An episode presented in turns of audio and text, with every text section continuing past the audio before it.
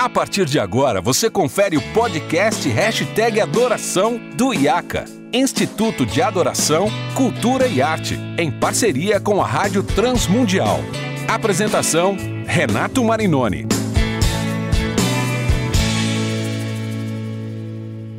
Olá, seja muito bem-vindo a mais um episódio, episódio de número 64 do Hashtag Adoração. Eu sou Renato Marinoni e esse é o nosso podcast produzido pelo IACA, Instituto de Adoração, Cultura e Arte, em parceria com a Rádio Transmundial. Hoje nós vamos conversar sobre um assunto muito bacana. Qual é a relação do cristão com a cultura? E hoje eu tenho o chefe na casa, André Castilho, diretor de programação da Rádio Transmundial, apresentador da casa, que vai falar para a gente também do seu novo podcast, o Viajando por Terras Distantes, e está com a gente aqui hoje para conversar sobre esse assunto tão legal. André, seja bem-vindo. Muito obrigado, Renato. É, eu agradeço muito, fico muito lisonjeado com o seu convite e realmente Hashtag Adoração, que tem sido um excelente podcast para a Rádio Transmundial, mas principalmente para a igreja brasileira e para todo mundo que quer entender um pouco melhor da cosmovisão cristã a respeito de adoração, a respeito de cultura e arte, se une a outros programas já da casa, como os Sons do Coração, o Diário de Viagem, do Wesley Marlene, o Regional do Brasil, do Vavá Rodrigues,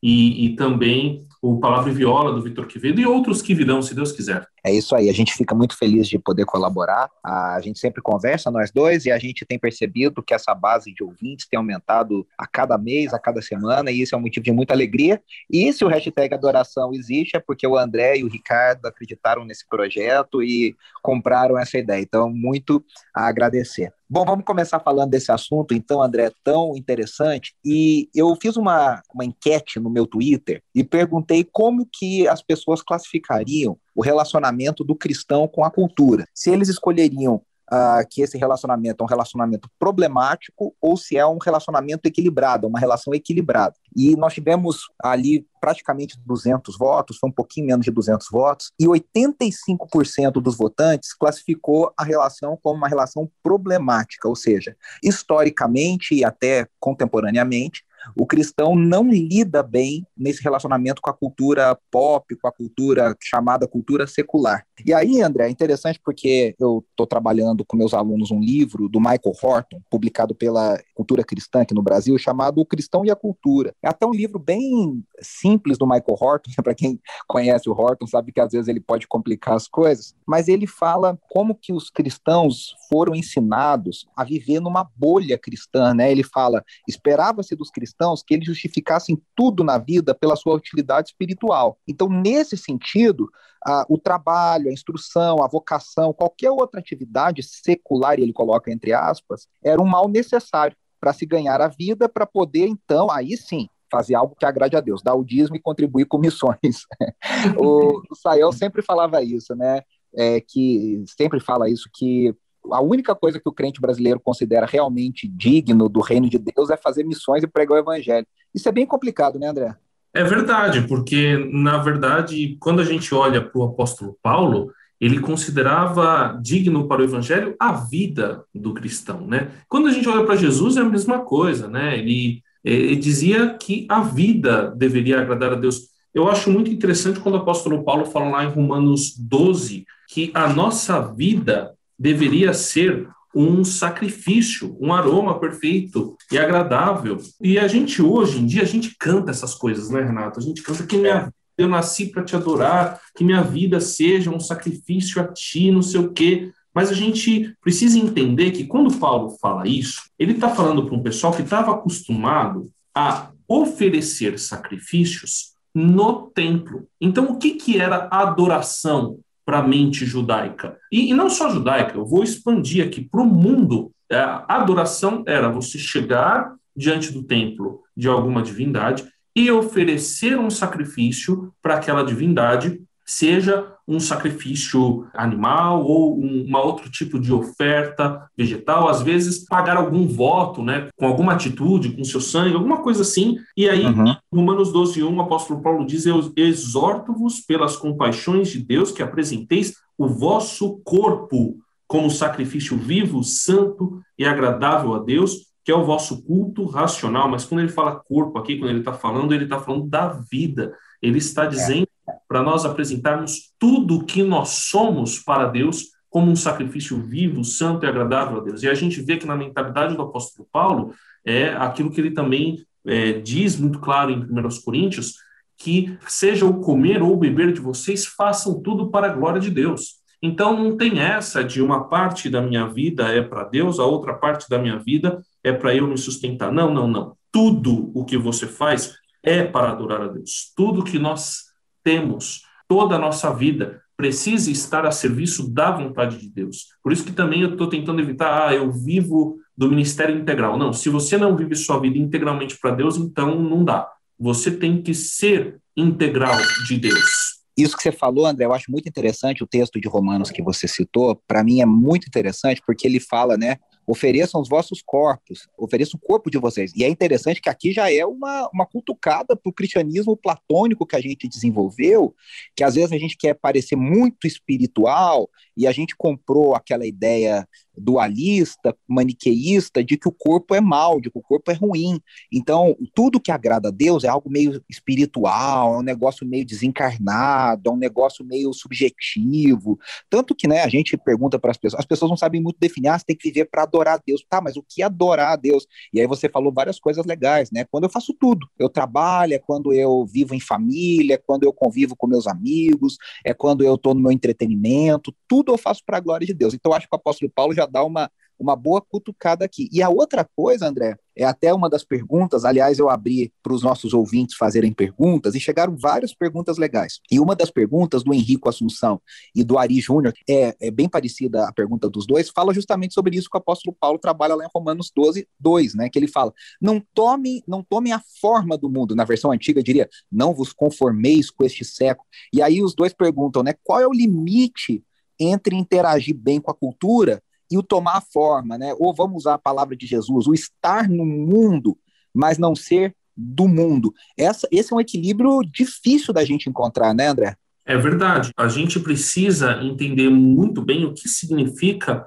o tomar a forma, que é justamente o versículo 2 de Romanos 12, né? Não vos amoldeis ao esquema deste mundo, aqui na, na Almeida século 21, né? Não vos amoldeis ao esquema deste mundo, mas sede transformados pela renovação da vossa mente, para que experimenteis qual seja a boa, agradável e perfeita vontade de Deus. Novamente, o que, que eh, a gente entende que Paulo está pensando aqui? Olhando todo o livro de Romanos, eh, ele fala sobre a justificação pela fé. Então, se você eh, entende que o esquema do mundo é tentar se justificar pelo seu esforço, é tentar se justificar por sacrifícios próprios, é tentar buscar uma justiça própria a partir das ações humanas, aí você vai entender que não se amoldar é não aceitar esse tipo de pensamento na sua relação com Deus. A sua relação com Deus precisa ser pela fé no sacrifício de Jesus e não pela fé no meu próprio sacrifício. O que são as minhas boas ações? Elas são resposta ao que Jesus fez por mim, e elas são principalmente o trabalhar do Espírito Santo no meu coração. Por isso que é tão importante a expressão andar no Espírito ou caminhar no Espírito. O relacionamento com Deus não começa de uma atitude minha para com Deus, e sim do, de eu aceitar o meu estado de pecador afastado de Deus, de eu reconhecer que é o sacrifício de Jesus e pela fé receber esse sacrifício como substituição no meu lugar e assim permitir que o Espírito trabalho no meu coração. Isso é transformador para a gente compreender o nosso relacionamento com a cultura. A partir daí, a, a gente entende que não existem elementos da cultura que possam nos contaminar por si próprios. A cultura, ela vai existir como uma maneira do ser humano se expressar e se comunicar. E a partir daí eu posso ver uma cultu a cultura como uma maneira de eu ler aquele ser humano, aquela pessoa que está expressando, ou, ou aquela etnia, tudo aquilo que está acontecendo. Olha como isso transformou o jeito de Paulo ver o mundo. Paulo, que era um fariseu, ele tinha uma cultura extremamente rígida e estrita, e, e ele não podia entrar na casa de um gentil. O que que Paulo faz em Atos, capítulo 17? Ele chega em Atenas e ele anda no mercado ele anda no meio dos ídolos e ele vai para o Aerópago, o lugar aonde se discutia questões filosóficas, mas que havia dedicações a outros deuses. E ele faz mais, né, André? Ele ainda cita dois poetas gregos. Né? Exatamente. Aquele versículo maravilhoso, que virou um versículo para nós, nele nos movemos, vivemos e existimos, não foi um profeta judeu que disse, né? Mas foi um poeta grego. Quer dizer, mostra até um conhecimento de Paulo. É, é isso até que eu ia falar, né? Paulo, sendo judeu, descendente de fariseus, é fariseu de fariseus, como ele mesmo diz, conhecedor da, de toda a escritura, de toda a lei, os profetas, cidadão romano, quer dizer, e a gente, ao estudar as formas de Paulo pregar em diferentes lugares, os, os discursos que tem em Atos, a forma como ele se relacionava com a igreja, mostra Paulo se utilizando da cultura, se utilizando de ideias. Os exemplos de Paulo, por exemplo, e você sabe muito bem disso, são reflexos de coisas que aconteciam, por exemplo, com relação ao imperador. Ele fala da volta de Jesus em termos da chegada do imperador em alguma cidade, o imperador romano. Então ele vai contextualizando e usando da cultura sem nunca afirmar que alguma cultura é totalmente certa, porque ele, ele bate na cultura judaica, ele bate na religião judaica, e ele também não aponta que a cultura pagã é certa, porque ele, ele também mostra que todas as culturas precisam ser redimidas pelo evangelho. Isso é muito legal, né? O, o Renato, você estava falando aí a respeito do poema que ele cita, né, das coisas que ele cita. Tem ainda uma outra coisa interessantíssima que ele, ele faz, além dele entender que a cultura ela poderia ser usada. Ele fala um negócio que eu, que eu acho muito interessante, aqui em Atos 17, no, no versículo 27, 26 e 27, que ele fala que Deus permitiu que os outros povos, né, tateando, pudessem encontrá-lo. Ele, de fato, não está longe de cada um de nós. E aí cita os poetas. Então, ele mostra que, de certa forma, a cultura e essas manifestações culturais, elas são uma maneira dos povos tentarem achar Deus. Eu acho isso muito é. interessante, né? Não, não, é, não, não é assim. É, a manifestação da cultura, na verdade, é um, uma tentativa, um caminho para o homem procurar Deus. E esse é o propósito, até já puxando a sardinha um pouco para o meu lado, né, do Viajando por Terras Distantes. O Viajando por Terras Distantes a gente não está divulgando em, entre muitas pessoas, né? A gente está fazendo um programa que aborda elementos da cultura, principalmente nerd, geek, que eu e você né, gostamos, né, temos algumas preferências, mas a gente sabe diferenciar aquilo que é bom daquilo que não é. E a gente utiliza esses universos ficcionais que foram feitos para encontrar pontes com a vida e, consequentemente, com o evangelho. Então, eu vou dar um exemplo de um, um episódio desse podcast que foi ao ar. A gente pegou o Pokémon e, e aí a gente aborda em determinado momento, um momento em que um treinador de Pokémon se sacrifica pelo seu bichinho. Pokémon é assim, né? Uma pessoa ela treina um bichinho para poder para poder competir em diversos lugares, né? E ser um treinador Pokémon. E tem muito essa questão da amizade entre o treinador e o Pokémon. E aí existe um momento em que o treinador, um treinador lá, ele se sacrifica, ele se coloca na frente do bichinho dele, é, toma um raio lá e vira pedra. E aí, naquele momento, quando a gente está citando esse episódio, eu falei: ó, tem uma frase antiga muito interessante em que é dito que não existe maior amor do que aquele que dá a vida pelos seus amigos, e quem fala isso é Jesus. Então veja que num elemento ficcional japonês, né, que é muito conhecido, a gente encontrou uma ponte com o evangelho, porque essa questão do amor sacrificial é, é, é algo que está no pensamento das pessoas e, e, a gente entende que de repente é aquela fagulha do divino, né? É um pouco daquele fator Melquisedeque isso, excelente. Né, nas pessoas. Então, se a gente começa a entender a cultura como essa manifestação das pessoas, e principalmente às vezes o tatear das pessoas em busca de Deus, veja bem, eu não estou dizendo que a cultura é sagrada ou divina. Não, que Pokémon foi feito para evangelizar, você não está falando isso, né? Não, não. Você, como um cristão, conseguiu olhar para o Pokémon e encontrar um retrato, um, um, sei lá, um reflexo de uma parte do evangelho e a partir dali estabeleceu uma ponte, que para mim, né, André, é o que a gente estava falando de Atos 17, é o que Paulo faz. Se a gente parar para pensar, Paulo elogia a idolatria dos atenienses. Ele fala: olha, essa estátua que vocês adoram, que vocês chamam de Deus desconhecido, com medo de ter esquecido algum dos deuses, eu conheço ele, eu sei o nome dele, né? Quer dizer, é, ele procura esse ponto de contato. E é interessante você ter falado do Pokémon, que vocês fizeram, eu achei muito legal, acho que até comentei com você, porque quando eu é, era uma criança nos anos 90, em 1990, eu é. não podia assistir Pokémon, porque Pokémon era do capeta, Pokémon era do diabo. Porque, uhum. e, e, a gente, até foi uma, uma, um testemunho que chegou de um ouvinte nosso, eu falei para ele: olha, eu me identifico muito com você. Foi, deixa eu ver aqui, foi o Luan. O Luan falou assim: Olha, eu vivi a minha infância numa bolha cristã que eu não podia me misturar com o mundo. E eu falei para ele: me identifico muito, né? A gente tinha as roupas que a gente podia usar, e você se lembra disso, e as roupas que a gente não podia usar, que eram as marcas que davam o dízimo para a igreja de Satanás. É, o refrigerante que você podia tomar é o refrigerante que você não podia. Não é por causa de saúde, é porque tinha alguma mensagem subliminar. A música que você podia ouvir e não era porque ela falava alguma coisa errada, é porque virando ao contrário, tinha um ritual maluco, escondido, sei lá eu o que e tal.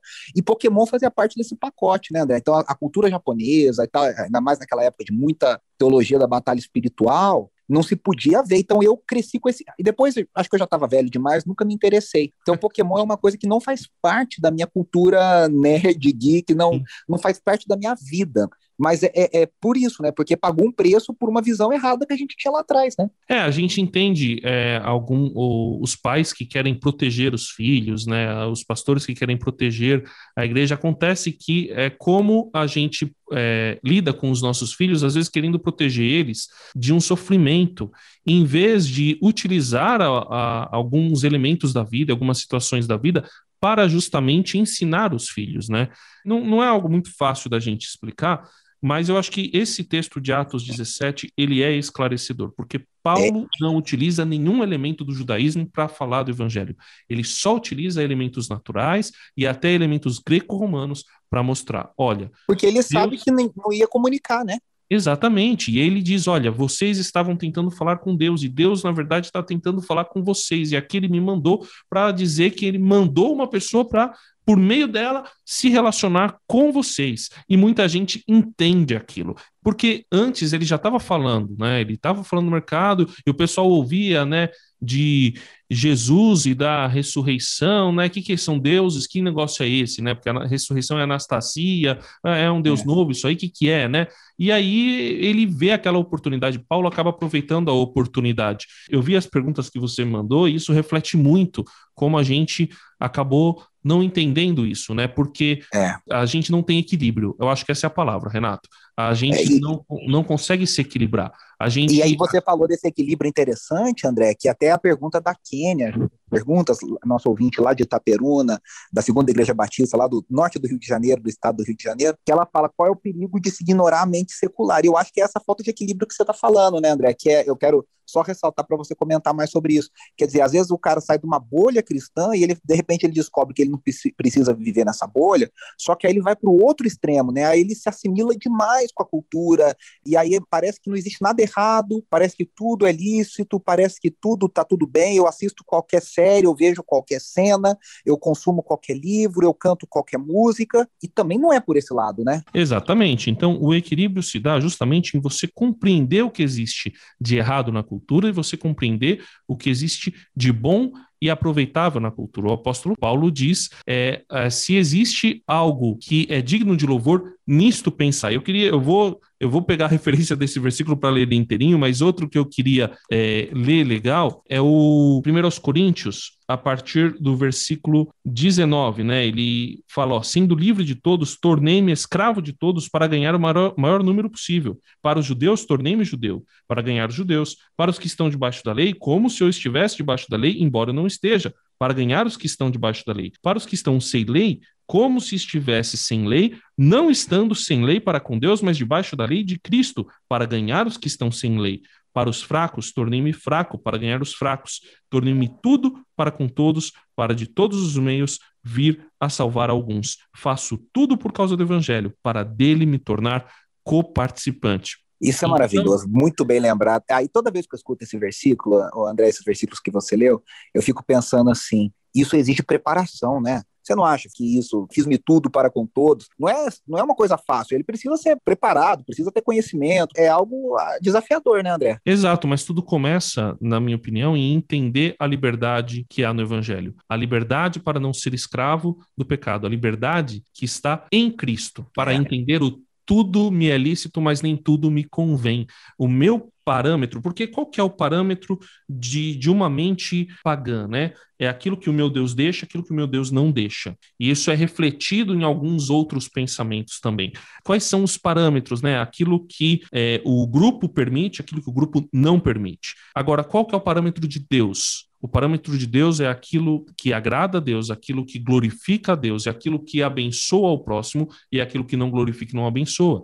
Então, o referencial é diferente. Por isso que é a liberdade. Eu não sou escravo de vícios, eu não sou escravo de grupos, eu não sou escravo de regras, eu sou escravo de Cristo. E aí, por ser escravo de Cristo e livre desse sistema, a partir daí é que eu posso andar e caminhar e compreender as situações do mundo para, a partir disso, poder levar o evangelho disso que você está falando, me parece questão da queda, da, da questão de nós termos uma, uma, uma mente já, vamos dizer assim, caída e os nossos gostos, os nossos padrões e tudo isso ser afetado pela queda. E o que você está falando, para mim, remete muito a essa ideia de que a gente tem essa liberdade em Cristo e, e a gente tem essa liberdade no Evangelho, porque a gente tem uma visão de criação de que o mundo pertence a Deus, o mundo foi criado por Deus. Então, quer dizer, é, a queda afetou o ser humano em todas as áreas, pelo menos né, a gente entende assim, e, claro, afetou a nossa ideia de beleza, afetou a nossa ideia do que é justo, afetou a nossa ideia do que realmente é bacana, é legal,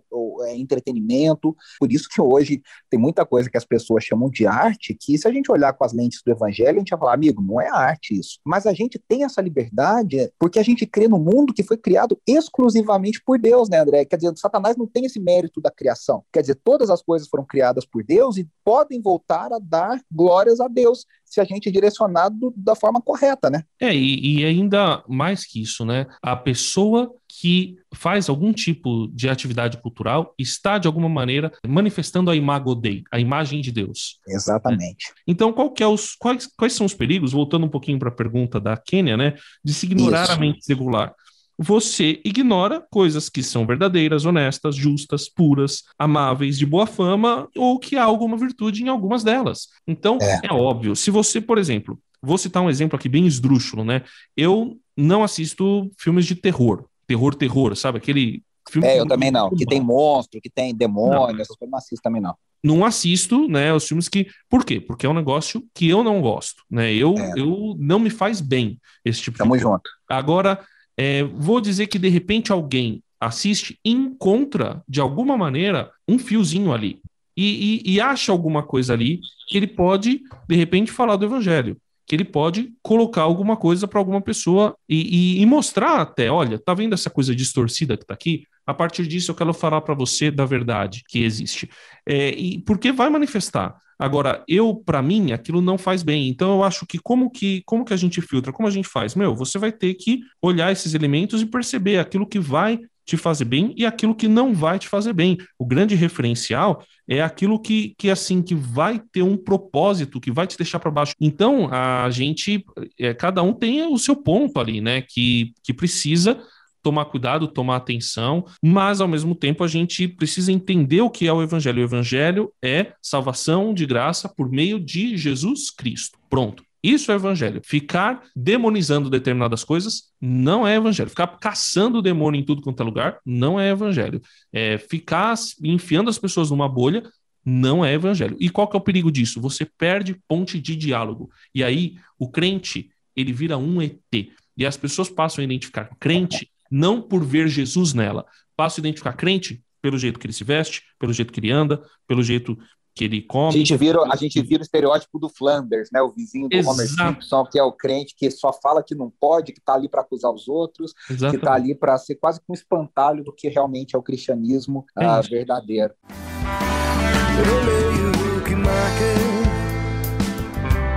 Que você Sartre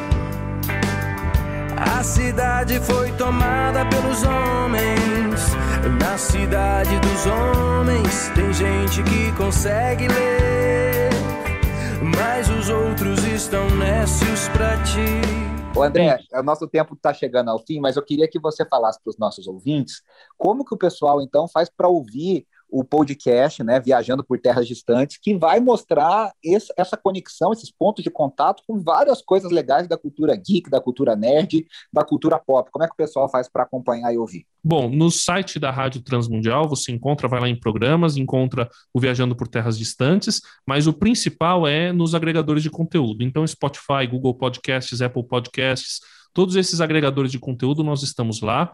E, e, busque por Viajando por Terras Distantes, você vai nos encontrar. É, temos aí episódios que vão ser muito. É, é, é um projeto bem diferente, porque a nossa ideia não é fazer algo para cristãos, a nossa ideia é dialogar com a sociedade. E como nós somos cristãos, não vai ter jeito, né? A gente vai falar em algum momento de Jesus. É igual um ateu fazendo um programa sobre filosofia. Uma hora ele vai falar do daquilo que ele pensa. A gente é a mesma coisa. A gente começa falando daquilo que a gente da, daquilo que a gente assiste, daquilo que a gente lê, começa com esses elementos. Em algum momento a gente vai fazer essa reconciliação, né? Vai tentar trazer, olha, tá vendo esse elemento que nem eu fiz no falei do Pokémon, né? Tá vendo esse amor sacrificial que ele demonstrou? Então, a Bíblia fala sobre isso aqui, né? É, é, existe uma frase aqui importante e a gente faz isso está buscando fazer isso com todos, né? Quero agradecer a muita gente que tem participado, que vai participar, e você também, Renato, que vai participar com a gente para falar sobre algo que você gosta, mas acho que a gente vai deixar em segredo por enquanto, daqui a pouco. É isso. vai falar. Então, busca aí Viajando por Terras Distantes e, e recomende para quem sabe que gosta e que nunca iria numa igreja, por exemplo, não seria cristão. Nosso propósito é esse, é dialogar com as pessoas muito legal, muito necessário. Parabéns pelo projeto.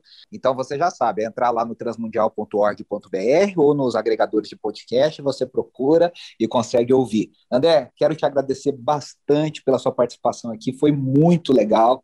Obrigado por todo o apoio ao hashtag Adoração e aos nossos ouvintes, eu quero deixar também um abraço, lembrando que a gente volta na semana que vem com outros convidados e um outro tema muito, muito especial. Eu espero você na semana que vem. Um grande abraço. Preciso ser